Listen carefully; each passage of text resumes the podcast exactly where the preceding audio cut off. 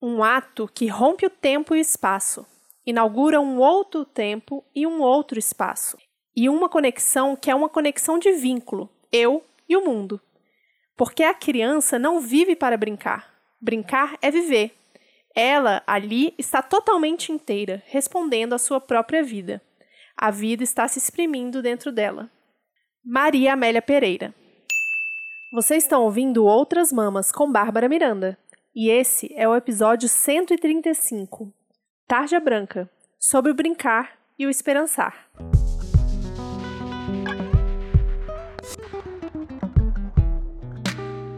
Olá, galera! Esse era para ser um episódio exclusivo para apoiadores da Orelo. Mas, depois de decidir o tema e reassistir o documentário do qual eu vou falar hoje, eu resolvi que ele ia ser aberto. Porque hoje eu vou falar sobre brincar e esperançar. E nesse momento que a gente está vivendo, é importante, né, compartilhar esse tipo de mensagem. Ou, assim, pelo menos é o que eu estou sentindo falta nesses dias na internet. E antes de tudo, eu queria ressaltar que esse episódio é o primeiro que eu tô fazendo sozinha, sozinha mesmo, sem nenhuma convidada. É um bate-papo com vocês, bem informal, um desabafo talvez, um grito de desespero ou de esperança, tô buscando, não sei, não, não sei, eu não sei. Eu sei que é eu aqui desse lado e vocês aí do outro me ouvindo. E para isso funcionar, tem que ter um diálogo entre a gente. Então, por favor, compartilhem o que vocês acharam, comentem, engajem nas nossas redes, porque esses meses todos de ausência, interrupções e crises, o nosso alcance diminuiu muito, como já era esperado, né? A gente não esperava nada diferente disso, mas já estamos nos preparando para o ano que vem, tentando fechar parceria, já pensando nos temas, os roteiros, e seria muito legal ter esse compartilhamento constante com vocês, mandando mensagens, sugestões e construindo tudo com muito, muito amor, que é o que a gente sempre faz por aqui. E sim, eu vou continuar falando no plural porque eu eu tô no automático, gente. É assim. Eu sei que eu tô sozinha aqui, mas tem também a Estela junto comigo na equipe agora.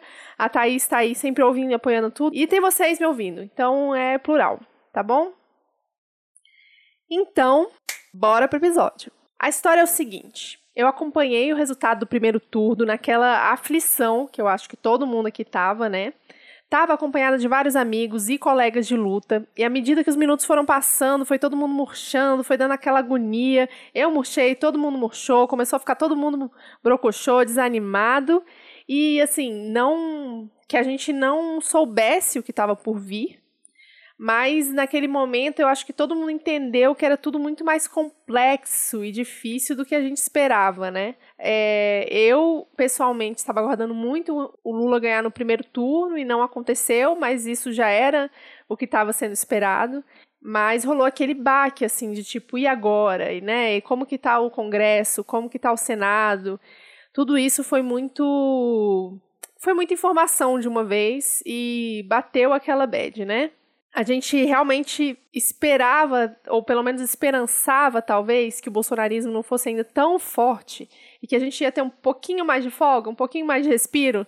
Três semanas a menos aí de campanha eleitoral, né? E eu preciso dizer aqui que eu, no dia a dia, eu sou uma pessoa muito reclamona, mas, no geral, eu sou muito mais otimista que a maioria das pessoas ao meu redor. Pelo menos eu tenho essa impressão. E o meu desespero, ele foi para além do cenário político que estava ali se delineando naquele domingo e se virou para as pessoas que estavam ao meu lado muito tristes e angustiadas e imediatamente eu virei a pessoa mais animada e esperançosa do rolê. Juro, eu ficava assim, o, o tempo inteiro tipo, não, vai rolar, vai rolar, gente, vai dar tudo certo, tá tudo bem, olha só, olha só o que, que, que tá acontecendo de bom. Nem conseguia ver ainda o que, que tava acontecendo de bom, né? Mas tudo bem.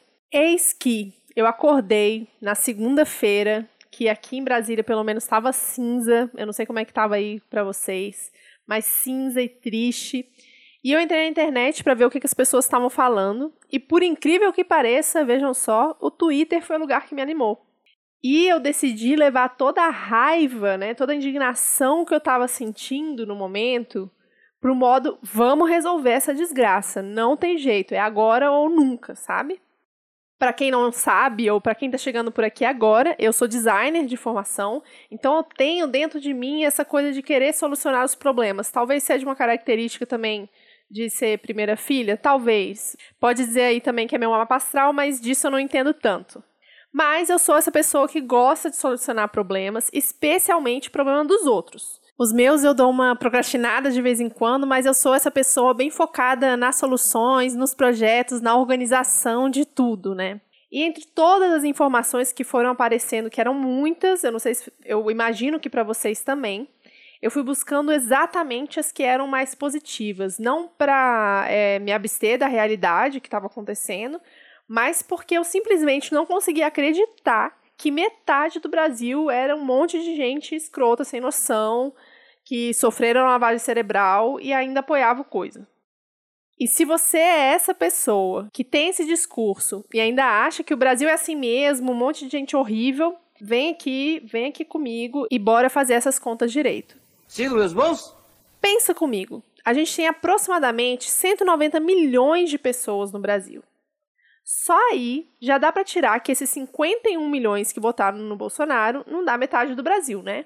Mas calma, que eu sei que a conta não é tão simples assim, porque muita gente não pode votar, desses 190 milhões, né? Tem crianças, bebês, etc. Lá, lá, lá. Tudo bem.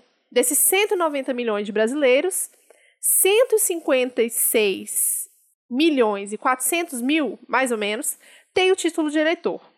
Só que dessa galerinha que tem o título, 20% não compareceu. Tem aí uma galera indecisa, tem a galera que não conseguiu votar por N motivos de transporte, acessibilidade, e muita gente, ou pelo menos eu vi relatos de muita gente que desistiu de última hora porque as filas estavam muito grandes.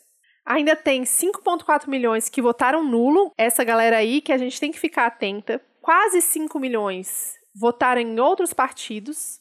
E no final das contas, esses 51 milhões se tornaram apenas 32% dos eleitores. Eu sei, eu sei que é muita gente, mas não é metade. E eu acho que é nisso que a gente tem que focar para conseguir seguir até o dia 30 de outubro e continuar depois disso, né? Porque a luta ela vai continuar e não vai ser fácil. A gente está vendo aí as bancadas que foram para Congresso, Senado, né, os deputados que foram eleitos, os governos, os governos estaduais que foram eleitos. Então, tem toda uma manutenção da luta que a gente vai ter que continuar fazendo. Independente se fosse um governo inteiramente de esquerda, também a gente ia ter que continuar lutando, porque faz parte da vida, do viver político, e a gente sabe que mesmo um governo mais à esquerda, ainda assim não vai atender todas as demandas da maior parte da população brasileira. Mas então, o que que o documentário Tarja Branca tem a ver com tudo isso que eu estou falando? Bom, depois de eu ter passado esse dia inteiro no Twitter, ou melhor, a semana inteira no Twitter, absorvendo tudo que era informação e tentando me apegar nessas coisas boas, eu pensei, pô, eu preciso consumir algum conteúdo que me acalme e me dê esperanças, mais do que isso que eu tô lendo aqui na internet. E para isso eu sempre digo que só tem duas soluções. Ouvir estar presente com bebês e crianças, que são esses seres que têm o futuro inteiro pela frente, ou ouvir pessoas mais velhas que já passaram por muita luta e ainda assim mantêm essa chama da esperança acesa. E que também tem um futuro inteiro pela frente, mas esse futuro normalmente é ignorado por pessoas mais jovens que nem a gente. Enfim, eu não sei porque exatamente eu lembrei desse documentário que eu tinha assistido lá no início de 2016, mas eu lembrei e quis reassistir e combinou certinho de que essa semana tem Dia das Crianças, ou seja, mais um motivo para falar desse filme.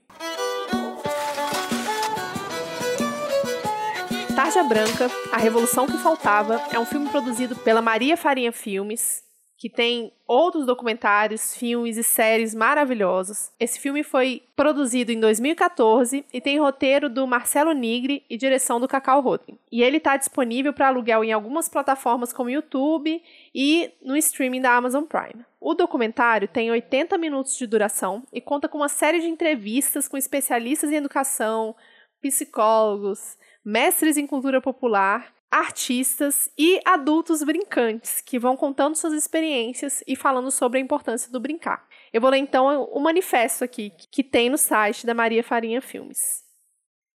Tarja Branca é o documentário que mostra que brincar é urgente. As brincadeiras infantis fazem parte da nossa formação social, intelectual e afetiva. Por elas, nos socializamos, nos definimos e introjetamos muitos dos hábitos culturais da vida adulta. Todos brincamos na infância, e no brincar fomos livres e felizes. Mas será que ainda carregamos essa subjetividade brincante e cultura lúdica vivas dentro de nós? Será que a criança que fomos se orgulha do adulto em que se transformou? Tarja Branca é o manifesto da importância de continuar sustentando um espírito lúdico, que surge em nossa infância e que o sistema nos impele a abandonar em nossa vida adulta.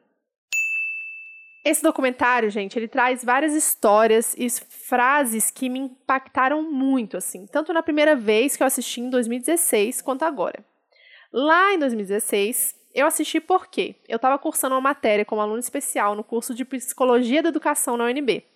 Eu não me lembro direito o que me levou a assistir o documentário, mas eu achei a coisa mais linda e eu levei para a sala de aula como uma discussão. Na época eu ainda não era vegana, eu não tinha me organizado em nenhum coletivo, eu não tinha me mudado para São Paulo, nem voltado para Brasília, não tinha outras mamas na minha vida, então a minha politização estava bem no início mesmo, assim, gatinhando muito ali ainda, uma política muito liberal. Então, ter reassistido ele depois desses quatro anos de governo Bolsonaro, depois de tanto tempo de outras mamas, e muitas vivências e estudos aqui com vocês, é, teve um impacto muito maior dessa vez. E eu não quero entrar aqui em todos os detalhes, né, contar tudo que é falado no documentário, porque eu quero que vocês assistam, mas eu vou trazer algumas ideias, algumas frases que são ao mesmo tempo simples e revolucionárias e que eu acho que são importantes para esse momento. Não, não só para esse momento, mas para todos os momentos da nossa vida. E para começar, eu vou trazer aqui uma frase do Ricardo Goldenberg, que é psicanalista e é um dos entrevistados do documentário.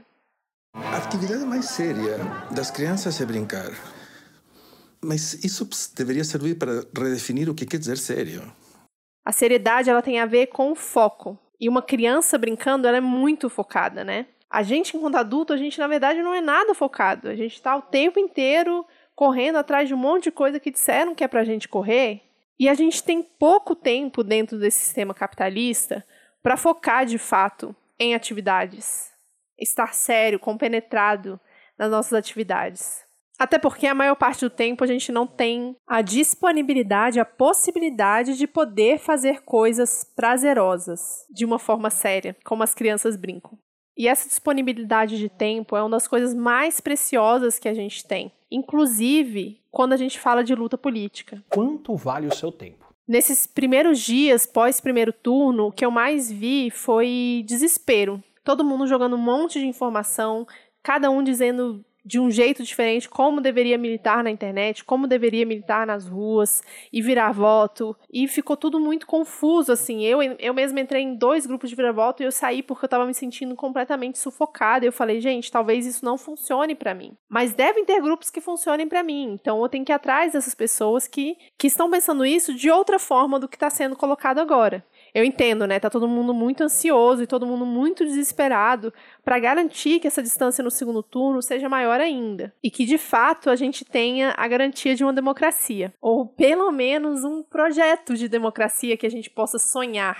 Mas se eu comecei a minha semana com muita esperança, mesmo com os resultados, eu terminei a minha semana completamente desesperada com a quantidade de informação. E aí que é importante ressaltar que, assim como a atividade mais séria das crianças é o brincar, a gente tem que entender a esperança também como um ato, também como uma ação. O ato de esperançar é uma ação e não uma fé que a gente tem dentro de nós de que tudo vai se resolver por mistério divino. E para ter isso, para a gente trazer a esperança de volta, a gente precisa de tempo, a gente precisa de respiro. Tem uma frase muito boa que uma amiga minha, Marilana, que tem uma newsletter maravilhosa chamada Conscious no Substack. Para quem não conhece, procurem essa plataforma, eu vou deixar nos links, né, no Medium. E ela falou numa das suas últimas newsletters o seguinte: se formos capazes de sobreviver a uma distopia, seremos capazes de imaginar uma utopia realizável. E o que eu estou tentando trazer aqui com esse documentário, com essas falas, com a minha experiência, é trazer essa capacidade de imaginar, essa capacidade de brincar, mesmo quando a gente está falando de coisas difíceis e pesadas. Porque pensa bem, a gente quando criança, né, cada criança com a sua peculiaridade, Mas a gente, quando criança, a gente é infinitamente livre, porque a gente tem essa possibilidade do brincar. E neste momento de brincadeira, por mais que seja muito curto, dependendo da sua condição social e geográfica, esses momentos de brincadeira são o que permitem que a gente viva em plenitude e liberdade, como a educadora Lídia Ortelli fala no documentário. Eu mesma, então, vou trazer aqui um pouco da minha experiência, né? O meu tempo de brincadeira, ele sempre existiu. Eu tenho memórias muito boas da minha infância, de ter brincado muito, mas ao mesmo tempo com muitas regras já, já moldando muito o que viria a ser o eu adulto. Porque é isso que a sociedade espera da gente, que a gente cresça e se molde ao sistema. E a gente vai perdendo ao longo do tempo a possibilidade de criar outros sistemas e outras formas de viver. Para a gente quebrar isso que foi sendo construído ali desde o início da infância, desde quando a gente é um bebê, é muito difícil. Com isso, só Paulo Freire, só com uma educação libertadora, questionadora, com educação crítica, que a gente tem capacidade e a gente tem os instrumentos para conseguir se desvencilhar disso quando a gente chega na vida adulta. Então, apesar de todas de ter tido uma infância muito regrada por N fatores, eu tive muita oportunidade de brincar e tive uma educação que foi, ou pelo menos questionadora, de partir do princípio de que tudo pode ser questionado. E mesmo assim, mesmo tendo uma educação libertadora, essas regras foram moldando, né? Não só dentro de casa, mas na escola, né? na dança, no karatê, no inglês, onde que fosse, na casa dos outros. Tudo isso foi moldando para que eu exercesse um papel que foi pré-estabelecido para mim. Por isso que no começo do episódio eu falei que quando eu me vejo nesses momentos de muita angústia, eu gosto de me voltar para as crianças ou para as pessoas mais velhas que continuam lutando porque a criança ainda tem dentro de si esse fio de liberdade, de criatividade que a gente vai perdendo ao longo do tempo. Tem uma frase que tem no documentário, eu não lembro agora mais quem que falou, mas que é olhar uma criança brincando é reaprender a dimensão do humano. E um dos artistas que aparece no documentário, Antônio Nóbrega, ele diz que brincar é um modo que a gente tem de organizar o mundo de uma forma diferente do que ele está organizado na vida real que a gente vive. Então lembra, tenta lembrar, vamos puxar aqui, tenta lembrar na sua infância do que que você brincava, com o que você brincava e o que você criava durante essas brincadeiras. Você sente que na sua vida adulta você consegue exercer o mesmo nível de criatividade que você tinha quando você era criança? Se voltar para as crianças brincando ou simplesmente existindo ali, descobrindo o mundo inteiro ao redor delas, é observar que elas veem o mundo, não só veem o mundo de outra forma, mas elas experienciam o mundo de uma forma completamente diferente dos adultos. Se eu não me engano, foi Einstein que falou que as atividades da, das crianças, a brincadeira, é a experiência científica por si só, porque as crianças elas tentam de todas as formas possíveis. Você pode dar um brinquedo que foi feito para ela brincar, ou um copo, ela vai experimentar usar qualquer objeto de todas as formas possíveis. E é essa capacidade de experimentar o mundo de diversas formas que talvez a gente tenha que resgatar. Eu acho que a minha relação com a infância mudou principalmente durante a pandemia, tanto com a minha própria infância quanto com das crianças que existem ao meu redor. E se permitir brincar com crianças e como crianças é uma coisa que poucos adultos fazem. Como adultos, a gente não pode brincar, a gente tem que ser sério. E aí, essa redefinição do que quer dizer sério, do que deveria dizer sério. Na verdade, a gente não vai só perdendo a capacidade de criar e de brincar, mas a gente vai perdendo também a capacidade de se emocionar, de se expressar, de sentir as coisas quando a gente vai ficando adulto. A gente já conversou muito sobre isso aqui, especialmente nos episódios que a gente fala sobre masculinidade, mas como mulher cis, eu também sinto essa dificuldade, principalmente pela questão da gente ser é, infantilizada, olha só que ironia, infantilizada ou desvalorizada se a gente demonstra muito as nossas emoções. E aí, como é que a gente vive em plenitude, né? Como é que a gente é por inteiro, se não é permitido a nós brincar, se não é permitido a nós sermos essa potência criativa que o ser humano é. A gente prova diariamente que o ser humano é força criativa, que a gente é um ser brincante. Mas a gente nega esse lado 100% do tempo em função do trabalho, em função das regras da moralidade cristã, da família, né, de Deus, todas essas palavras aí que estão sendo repetidas sem fim durante essas eleições. E eu acho importante a gente conseguir resgatar não o nosso eu criança, mas essa potência do brincar, como também a gente valorizar que esse é o principal ponto do documentário, essa liberdade das crianças de poderem brincar. A gente incentivar isso e a gente se relacionar com as crianças de uma forma a não projetar para elas de que elas têm que se tornar adultos como a gente, mas que elas têm que se tornar adultos como elas são. Eu acho um equívoco enorme, principalmente dentro da esquerda, né? Na verdade, uma contradição. A gente ainda repetiu o discurso de que crianças são adultos em construção, são seres humanos em construção.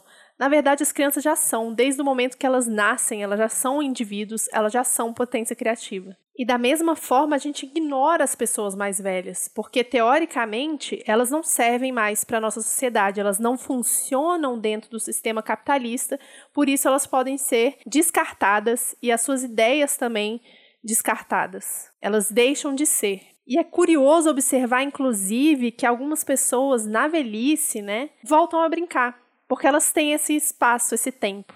É, mais um pouquinho da minha infância, né? Quando eu era criança, eu não entendia muito bem por que, que as pessoas queriam tanto ser adultos, porque para mim já era óbvio que os adultos não eram tão felizes assim. então eu nunca, eu nunca eu nunca quis ser adulta, não que eu resistisse a isso, mas eu nunca tive essa, sabe, quando chega ali meio perto da adolescência, muitas crianças já estão ali na expectativa de né, ter mais independência e começar a paquerar e ter um celular e não sei o que, não sei o que lá e sozinho, sair sozinho dos pais. Eu nunca tive isso. Ele não aguentava mais ser criança. Eu quero ser grande. Tive um pouco, né, de querer a minha independência, mas não de querer ficar adulto, como se ser adulto fosse uma coisa mais especial do que ser criança, né? Eu já sentia que minha vida tinha muita importância e é isso que a gente tem que trazer para as crianças sempre. E parar também com esse discurso de que, ai, as crianças são o futuro e aí depois que a gente vira adulto, meio que a coisa, o sentido se perde, porque assim, se a criança que é o futuro da nação sempre, qual é o nosso papel como adulto aqui, sabe? Eu já mencionei isso uma vez em algum episódio que eu não lembro mais qual que é, mas sobre essa frustração que eu tenho com gerações mais velhas que pararam de lutar, que eles falam: ah, é isso aí mesmo, tal, agora fica para vocês, sabe? Esse problema aí de mudanças climáticas é com a geração de vocês e gerações futuras. E eu, tipo, cara, mas tu não tá vivo aqui ainda, por que, que você tá desistindo, sabe? Falta tanto tempo ainda, você tem tanto futuro pela frente, por que, que você já desistiu disso? E nesse meio dessa confusão toda das eleições, eu sempre retorno para isso, assim, da, da infância, de se a infância, né, se as crianças são o futuro, qual que é nosso papel aqui como adulto? Porque a princípio a gente está só reproduzindo o sistema. E não deveria ser assim, né? E aí, mais uma coisa que resolvi reler e refazer, uma curiosidade aqui, que eu acho que eu nunca falei, mas eu sou muito, muito fã da Mafalda, do Kino. É, a primeira vez que eu li, eu tinha 13 anos. Ó, pra você perceber que minha politização não começou tão tarde assim mas talvez eu não entendesse tudo que estava escrito, né, no livro. Então eu tenho a coleção inteira da Mafalda, eu acho incrível, maravilhoso. E tem um quadrinho que fala exatamente sobre isso. Eu vou ler aqui para vocês. A Mafalda está conversando com o Felipe, amigo dela, e ela diz o seguinte: Você já viu o fardo de problemas desse mundo, Felipe? Hum, não sei não. Tenho a impressão de que os adultos andam com vontade. Aí o Felipe pergunta: Vontade? Vontade de quê? O pai da Mafalda passa então assobiando com uma planta na mão. Ela debruça com as mãos no queixo e diz: de deixar o fardo de herança para gerações mais jovens.